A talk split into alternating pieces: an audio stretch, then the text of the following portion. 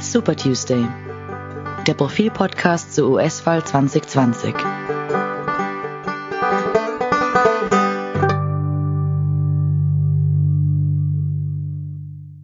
Hallo und willkommen zum Super Tuesday, dem Profil-Podcast zur bevorstehenden US-Wahl. Ich bin Siobhan Gees und ich sitze mit Martin Staudinger. Wir sind von der Profil Auslandsredaktion. Hallo, auch von mir.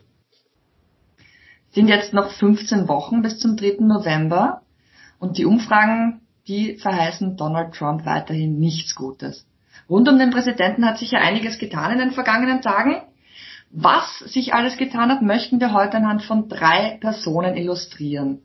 Den US-Immunologen Anthony Fauci, dann Brad Parscale, das ist der Ex-Wahlkampfleiter Trumps, und seinem ehemaligen Berater Steve Bannon. Zunächst einmal aber hat sich da was getan und zwar Donald Trump trägt jetzt Gesichtsmaske. Das ist was ganz was Neues. Bisher war das ja eher was für Weicheier. Martin, kannst du mal erklären, um was geht's da? Ja, Donald Trump hat ja jetzt Wochen, wenn nicht monatelang äh, die Gefahr des Coronavirus heruntergespielt und sich über Leute, die sich dagegen mit Nasengesichtsschutz äh, zu schützen versuchen, lustig gemacht. Jetzt ist das plötzlich alles anders. Jetzt nennt er es plötzlich patriotisch, eine Maske zu verwenden. Das hat er bei einem Besuch in einem Militärspital getan. Und äh, offenbar geht das Weiße Haus jetzt tatsächlich davon aus, dass eine Wiederwahl von Trump im November derzeit mit einem Thema verbunden ist, und zwar mit dem Coronavirus. Da muss man mhm. natürlich die, die Zahlen im Kopf haben äh, aus den USA. Anfang dieser Woche hat die Zahl der Corona-Toten in den Vereinigten Staaten die Marke von 140.000 überschritten. Die Zahl der gesamten Fälle liegt bereits bei mehr als 3,8 Millionen. Und das ist, äh, wenn man sich ansieht, mehr als ein Prozent der US-Einwohner. Äh, mehr als ein Prozent der Bevölkerung in den Vereinigten Staaten sind also mit dem Coronavirus infiziert. Wie viel das ist, das sieht man im Vergleich zu Österreich. Da gibt es jetzt ja ungefähr 20.000 Fälle bei 9 Millionen Einwohnern, sprich, das ist weniger als ein Viertelprozent. Und am deutlichsten wird diese Trendwende in Trumps Stimmung anhand von Fauci klar. Also das ist ja der oberste Gesundheitsexperte des Landes und er leitet die Gesundheitsbehörde CDC, Centers for Disease Control and Prevention. Und äh, Fauci ist eine Koryphäe in den Vereinigten Staaten. Er ist auch in der Bevölkerung wirklich angesehen. Äh, es gibt Umfragen, denen zufolge ihm drei Viertel der Leute in den Vereinigten Staaten vertrauen, wenn es um Maßnahmen gegen Corona geht, und Trump hingegen nur ein Viertel. Und das so etwas äh, muss einem wie Trump natürlich irgendwie äh, ärgern äh, wenn nicht er derjenige ist, der jetzt als unbestrittene Autorität an der Spitze steht und im Rampenlicht steht. Trump hat in den vergangenen Wochen Fauci, der sich immer für mehr Vorsicht und stärkere Beschränkungen zur Bekämpfung der Pandemie eingesetzt gesetzt hat, immer weiter an den Rand gedrängt.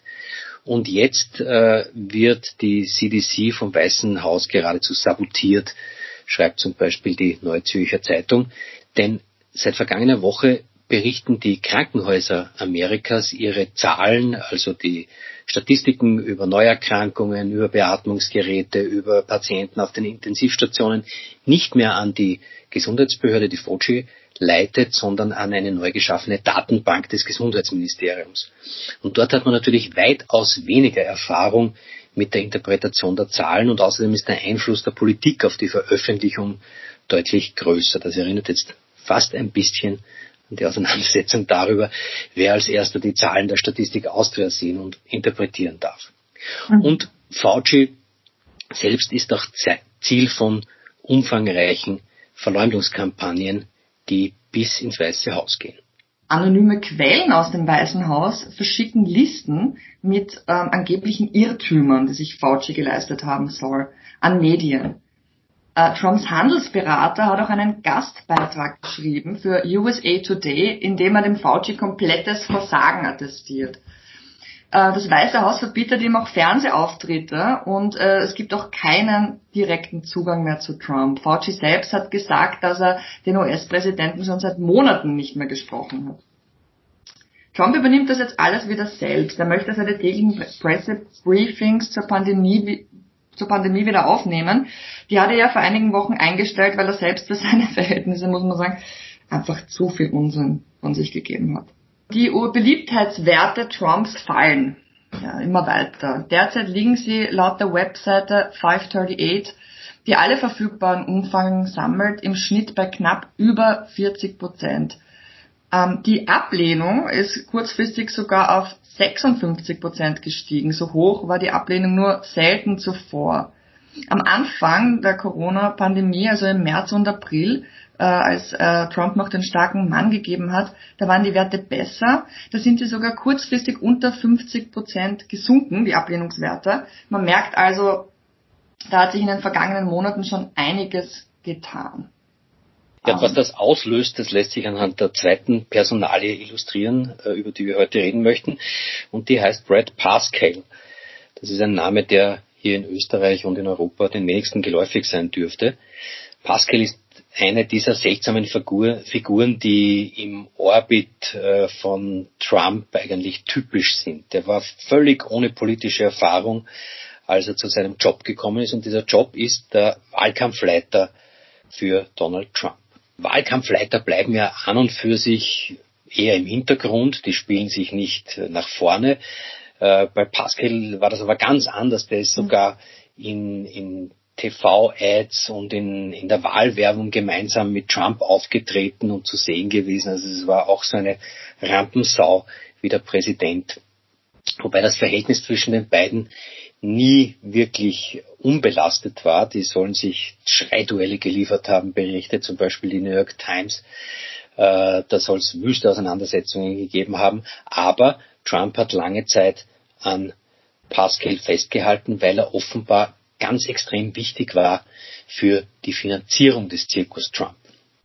Der hat ein System entwickelt, um digital Wahlkampfspenden zu sammeln. Und äh, diese Gelder, die da eingesammelt werden, wie wir wissen, äh, ist ja die Wahlkampffinanzierung im US-Präsidentschaftswahlkampf ganz eine zentrale Angelegenheit. Also die Gelder, die da reingeflossen sind, die dürften teilweise an die Familie Trump zurückgeflossen sein. So wurden aus äh, dem, was Pascal zusammengetragen hat, zum Beispiel Wahlkampfgehälter für die Frau und die Freundin der älteren, der älteren Söhne von Trump bezahlt. Und auch für Pascal selbst dürfte sich das Engagement ausgezahlt haben. Offenbar hat es Trump ein bisschen geärgert, dass sein Wahlkampfmanager einen richtigen Luxuslebensstil zu, zur Schau getragen hat. Er hat seine Häuser in Florida vorgezeigt, seine teuren Autos und so weiter. Und auch er ist natürlich hier wieder prominenter geworden, als sich einer wie Trump das wünschen kann und, und wollen kann. Aber was ihm dann wirklich äh, sozusagen in Ungnade fallen hat lassen, das war ganz was anderes, nämlich ein desaströser Wahlkampfauftritt. Genau, nämlich in Tulsa in Oklahoma. Da ähm, hat Trump angekündigt, es wird eine Million, eine Million Menschen werden kommen. Gekommen sind dann allerdings nur äh, ungefähr 6000. Ähm, das war wirklich ein peinlicher Moment für Trump. Ähm, dann haben auch noch letzte Umfragen äh, vorhergesagt, äh, den Verlust von fünf von sechs Swing States und dass Trump landesweit bis zu 16 Prozentpunkte hinter Biden liegt mittlerweile. Das dürfte den, den äh, Todesstoß versetzt haben. Trump hat dann den Wahlkampfmanager ersetzt. Parskill ist aber nicht ganz abgesägt, der bleibt Berater. Ganz loswerden kann Trump ihn wohl nicht. Ähm, der Parskill hat ja nicht nur die Digitalkampagne erschaffen, der weiß auch wahrscheinlich einfach zu viel. Der ist schon zu lang, zu lang dabei. Ersetzt werden sollen jetzt vom bisherigen Wahlkampf-Stellvertreter Bill Stepien. Ähm, der hat auch schon viel Kampagnenerfahrung gesammelt, hat einige Republikaner, ähm, hat Wahlkampagnen für einige Republikaner geleitet, darunter Präsident Bush und Chris Christie. Ähm, Christie war Gouverneur von New Jersey und der hat Stepien abgesetzt, weil er in den Bridgegate-Skandal von 2013 verwickelt war. Damals haben Mitarbeiter Christie's dafür gesorgt, dass die größte Brücke in New Jersey teilweise gesperrt wurde während der Rush Hour. Die Staus, die, äh, mit dem wollten sie dem demokratischen Bürgermeister schaden. Der wurde damals. Dirty Campaign, ne? Genau, genau. Ähm, für Trump soll es der Step jetzt aber offenbar mit einer neuen Strategie richten. Ähm, und zwar indem er Trumps Aussagen in maßgeschneiderte, zielgerichtete Werbung verpackt. Das ist ja, das ist Teil der großen Digitalstrategie.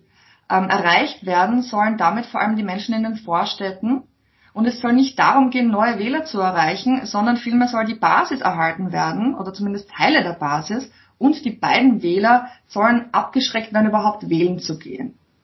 Das heißt, es Wie geht um eine, eine Verleumdungskampagne gegen Biden. Ähm, der Biden soll jetzt als radikaler Linker dargestellt werden. Das sieht man auch schon, wenn man sich die Tweets äh, Trumps der vergangenen Woche anschaut. Also Biden wird da dargestellt als eine leere Hülle, die von den radikalen Ideen des linken Flügels der Demokraten befüllt wird. Ähm, und da, da wird dann gewarnt, äh, Biden würde die Steuern erhöhen, die Grenzen öffnen und Amerika zerstören. Das ist der eine Punkt, also diese ganze äh, Steuergeschichte, der starke Staat. Und er wäre auch ein Sicherheitsrisiko, weil er eben zum Beispiel die Polizei kaputt sparen will. Das ist offenbar die neue Strategie. Ob die aufgeht, ähm, werden wir sehen. Dann gibt's noch einen Strategen, der in Ungnade gefallen ist, der jetzt aber im Hintergrund wieder herumzurumoren beginnt und der sich vermutlich mehr als alle anderen zutrauen würde, den Wahlkampf für Donald Trump zu gewinnen. Das ist Steve Bannon, der Gott sei bei uns der Alt-Right-Bewegung. Steve Bannon, langjähriger Chef der Rechtsaußenplattform Breitbart News und Großstratege der neuen Rechten. Er war ja eine Zeit lang Chefstratege von Trump und ist sogar im Nationalen Sicherheitsrat gesessen, hat dann aber einen Machtkampf mit dem Schwiegersohn von Trump, dem Jared Kushner, verloren und ist dann wie so viele andere in Ungnade gefallen. In der Folge ist der Bannon dem Trump wiederum in den Rücken gefallen. Er hat sich für Insidergeschichten mit peinlichen Enthüllungen über das Weiße Haus angedient. Zum Beispiel war er einer der wichtigen Informanten für das Buch Fire and Fury, in dem Trump natürlich ganz, ganz schlecht weggekommen ist. Und äh, Bannon hat äh, dabei Kushner sogar unter Geldwäscheverdacht gestellt, was dann dem Trump wirklich zu viel war. Trump hat damals gesagt, Bannon hat nicht nur seinen Job verloren, sondern auch seinen Verstand. Äh, äh, Bannon ist dann ein bisschen äh, von der Bildfläche in den USA verschwunden und ist in Europa aufgetaucht. Hier hat er versucht, seine Rechtsaußenideen zu verbreiten, zum Beispiel durch die Gründung einer eigenen Partei für die Europawahlen. Das war aber alles nicht sehr erfolgreich, äh, hat äh, nicht sehr viele Wähler hinter dem Ofen hervorgelockt. Und zuletzt hat er jetzt äh, einen Podcast gegründet, Bannon's War Room. Der ist ein Angebot für den rechten Flügel der Republikaner. Und jetzt sieht er ein bisschen seine Chance gekommen, wieder mitzumischen. Er ist auf Fox News aufgetreten und hat den Trump gelobt und er hat sich sozusagen der Macht wieder angedient. Äh, die Trump-Seite zeigt sich noch recht verhalten. Äh, Insider von dort äh, über die amerikanische Medienberichten sagen, dass eine Rückkehr ins Weiße Haus nicht wirklich anstehe. Aber man weiß auch, dass Trump immer noch den Podcast von Bannon hört. Wobei, ja. ob er eine große Rolle spielen wird, das weiß man jetzt noch nicht. Ja, ideologisch sind die beiden, äh, stehen sich die beiden wohl nach wie vor nahe. Äh, aber genau, es ist fraglich, ob er jetzt im Wahlkampf noch eine große Rolle spielen wird. Das heißt aber nicht, dass er für immer von der Bildfläche verschwunden bleiben muss. Die Frage ist, ist er verrückt genug, Strategien zu entwickeln für den Fall, dass Trump die Wahlen verliert und die Niederlage nicht eingestehen will? Über dieses Thema, also darüber, was passieren könnte, falls Trump die Wahlen verliert, über das reden wir im nächsten Podcast. Und den gibt's nächsten Dienstag zu hören. Und bis dahin verabschieden wir uns ganz herzlich. Mein Name ist Martin Staudinger. Und Simon geht's. Tschüss, bis nächste Woche. Bis dann.